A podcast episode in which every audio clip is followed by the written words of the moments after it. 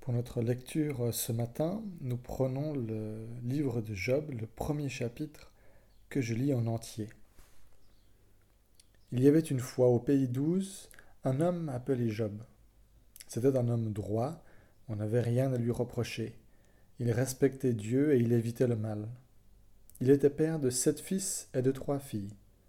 Il possédait sept mille moutons, trois mille chameaux, mille bœufs pour labourer, cinq cents ânesses, beaucoup de serviteurs et de servantes. C'était l'homme le plus important de tous les habitants de l'Orient. Les fils de Job avaient l'habitude de faire un grand repas tantôt chez l'un, tantôt chez l'autre, et ils invitaient leurs trois sœurs à manger et à boire avec eux. Quand les fêtes étaient finies, Job faisait venir ses enfants pour les rendre purs. Le jour suivant, il se levait tôt le matin, et il offrait pour chacun un sacrifice complet. En effet, il se disait Mes enfants ont peut-être commis une faute, ils ont peut-être insulté Dieu dans leur cœur. Voilà ce que Job avait l'habitude de faire. Un jour, les habitants du ciel sont venus en présence du Seigneur. Satan, l'accusateur, est venu aussi avec eux. Le Seigneur lui a demandé D'où viens-tu? L'accusateur a répondu Je viens de me promener partout sur la terre. Le Seigneur lui a dit Ah, tu as sûrement remarqué, mon serviteur Job, personne ne lui ressemble sur la terre. C'est un homme droit. On n'a rien à lui reprocher, il me respecte et il évite le mal. L'accusateur a répondu Si Job te respecte, à ton avis, est-ce que c'est sans raison? Tu le protèges de tous côtés comme avec une clôture, lui, sa famille et tout ce qu'il possède. Tu as béni tout ce qu'il a fait, et ses troupeaux couvrent tout le pays. Mais touche un peu à tout ce qu'il possède, et il te maudira en face, j'en suis sûr. Le Seigneur dit à l'accusateur D'accord, tout ce qu'il possède est en ton pouvoir, mais ne touche pas à sa personne. Alors l'accusateur s'est éloigné de la présence du Seigneur. Un jour, les fils et les filles de Job étaient en train de manger et de boire du vin chez leur grand frère. Un messager est arrivé chez Job et lui a dit Les bœufs étaient en train de labourer, les ânesses se trouvaient dans un champ tout près. Une bande de nomades d'Arabie les ont attaqués, puis ils les ont volés. Et ils ont tué tes serviteurs. Moi seul, j'ai pu me sauver pour te prévenir. L'homme parlait encore. Un autre messager est arrivé. Il a dit La foudre est tombée du ciel sur les moutons et sur tes serviteurs. Elle les a tous brûlés. Moi seul, j'ai pu me sauver pour te prévenir. L'homme parlait encore. Un autre messager est arrivé. Il a dit Trois bandes de Chaldéens ont attaqué les chameaux, puis ils les ont volés, et ils ont tué tes serviteurs. Moi seul, j'ai pu me sauver pour te prévenir. L'homme parlait encore. Un autre messager est arrivé. Il a dit Tes fils et tes filles étaient en train de manger et de boire du vin chez leur grand frère. Un vent violent venu du désert a renversé toute la maison. Elle est tombée sur eux tous, et ils ont été tués. Moi seul j'ai pu me sauver pour te prévenir. Alors Job s'est levé. En signe de deuil, il a déchiré son vêtement et s'est rasé la tête. Puis il s'est mis à genoux, le front contre le sol. Il a dit Je suis sorti tout nu du ventre de ma mère, je retournerai tout nu dans le ventre de la terre. Le Seigneur a donné, le Seigneur a repris. Il faut remercier le Seigneur. Dans tous ses malheurs, Job n'a commis aucune faute, il n'a fait aucun reproche à Dieu. Amen. Alors oui, cette histoire, elle commence par insister sur le fait euh, que Job est irréprochable. C'était un homme droit et juste qui évitait le mal. Et en plus de ça, on nous dit qu'il avait des richesses en abondance. À cette époque, soit le sixième siècle avant notre ère, on liait les deux, la vertu et la prospérité. Si quelqu'un était riche, c'est qu'il était vertueux. À l'inverse, si quelqu'un était pauvre, s'il était malade, si des malheurs lui arrivaient, alors c'est certainement qu'il avait commis quelque chose de mal. Mais ici, l'histoire qu'on nous présente est différente. On nous dit Job était irréprochable. Et pourtant, voilà que toute une série de malheurs lui tombent dessus. Coup sur coup, voilà qu'il perd son bétail, ses serviteurs, ses enfants. Alors nous, en tant que lecteurs de cette histoire, on a euh, un avantage sur Job. C'est que comme de petites mouches qui ont pu se faufiler jusque dans la salle du conseil de Dieu, on entend ce qui se passe derrière les rideaux.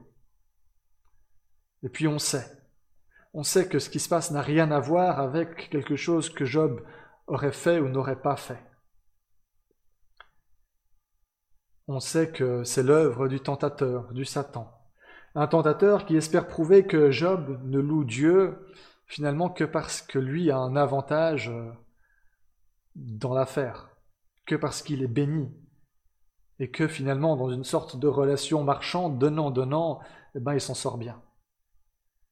Mais ça, Job ne le sait pas. Et quand nous, nous traversons des temps difficiles, quand des malheurs s'abattent sur nous, on est un peu comme Job, on est laissé comme ça, sans autres explications sans possibilité de regarder et d'écouter ce qui se passe dans le conseil de Dieu. Mais alors que fait Job? Que fait-il quand ces malheurs lui tombent dessus, de nulle part? Il a deux réactions. Sa première réaction, elle est tout à fait attendue.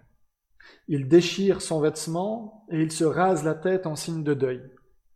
À l'époque, c'était la manière de porter le deuil tout à fait habituel. Mais cette deuxième réaction, elle peut et elle doit nous surprendre. Il se met à genoux, le front contre la terre, et il prie Dieu. Et en priant, il lui adresse une louange. Le Seigneur a donné, le Seigneur a repris, il faut remercier le Seigneur. Cette dernière phrase, on peut la traduire par il faut louer le Seigneur au cœur du drame, au cœur de sa souffrance, qui d'ailleurs ici ne fait que commencer, puisqu'ensuite le tentateur, insatisfait de la situation, ira retourner vers Dieu et lui dira Mais c'est parce qu'il est encore en bonne santé. Enlève-lui sa santé et tu verras, il se retournera contre toi. Vous pourrez le découvrir par vous-même en lisant la suite, mais vous vous en doutez, à nouveau Job ne se laissera pas avoir et restera ancré dans sa foi. Non, au cœur de la souffrance, Job loue le Seigneur. Il ne cherche pas un coupable. Il reconnaît la main de Dieu dans ce qui lui arrive. Parce que même si c'est le tentateur qui finalement agit mal envers Job, il sait, Job, qu'il y a un maître au-dessus de ce tentateur-là, qui est Dieu. Mais lui se reconnaît petit, devant l'œuvre de Dieu. Il se sait incapable, dans l'impossibilité de comprendre tous les pourquoi et tous les comment, tout ce qui peut se passer dans le conseil de Dieu. Il le sait et il garde foi en Dieu. Le père Raniero Cantalamessa, qui est le prédicateur de la maison pontificale à Rome, ça veut dire que c'est le seul qui a le droit de prêcher au pape. Récemment, il a dit ceci. L'exact opposé du péché n'est pas la vertu.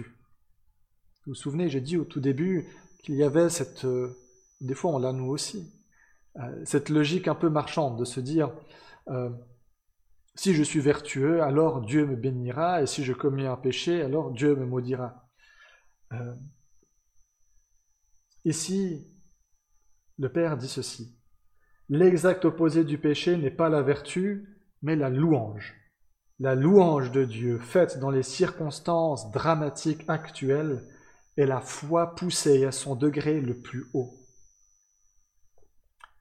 On touche là à une différence entre ce qu'en psychologie de la religion ou en sociologie de la religion on appellera une foi ou une religion intrinsèque ou extrinsèque.